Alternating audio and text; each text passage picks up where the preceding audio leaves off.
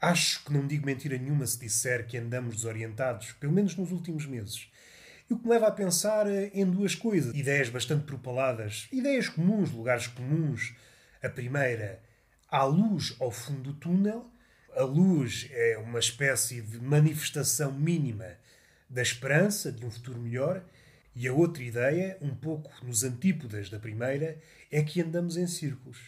Se entretecermos estas duas ideias, o que resulta é que a luz ao fundo do túnel é intermitente. Nos períodos em que ela está acesa, o homem ruma em direção ao seu futuro. Nos momentos em que se apaga, o túnel fica totalmente escuro e perdemos a noção de direção. Frente, trás, direita, esquerda deixam de ter sentido no escuro absoluto. E é nesses momentos que normalmente o homem recua, recua no tempo e no espaço, nas ideias, refugia-se, para usar um termo um bocadinho lato, refugia-se na sua animalidade, nas suas crenças mais primevas. Quando a luz se apaga, o homem recua. Quando a luz se apaga, o homem recua. E que luz é essa? É uma luz de esperança? Que luz, que coisas podem fazer as vezes da luz. Parece-me que é um objeto para substituir a lanterna. Pensa-se muito na lanterna para iluminar o caminho, mas em falta numa lanterna, o livro é um bom candidato. Estamos a pensar em linguagem metafórica, é evidente, mas o livro auxilia o homem em alturas de, de escuridão. Podíamos escolher vários exemplos, literários, reais, mas o último uma jornalista que escreveu uma história sobre a Síria nos últimos quatro anos, uma terra perto de Damasco.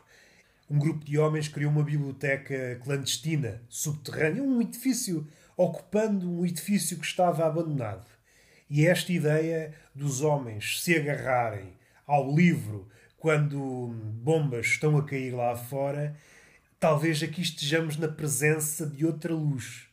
A luz ao fundo do túnel assumiu a forma de um livro. Ao contrário, o livro assumiu a forma da luz ao fundo do túnel. Porque enquanto houver estas últimas migalhas de humanidade, o livro, se quisermos, é um lembrete que não devemos abdicar da nossa humanidade. Enquanto houver livros, há esperança. E daí que os ditadores, um dos seus alvos principais, prediletos, seja os livros, porque o livro põe em causa as certezas. Os livros põem em causa as verdades que os fanáticos, os ditadores, tentam impor. Por isso é que é um objeto que está sempre ao rés da fogueira. Entramos num regime mais autoritário. O livro fica sempre ameaçado da fogueira. Esta é a ideia para fechar.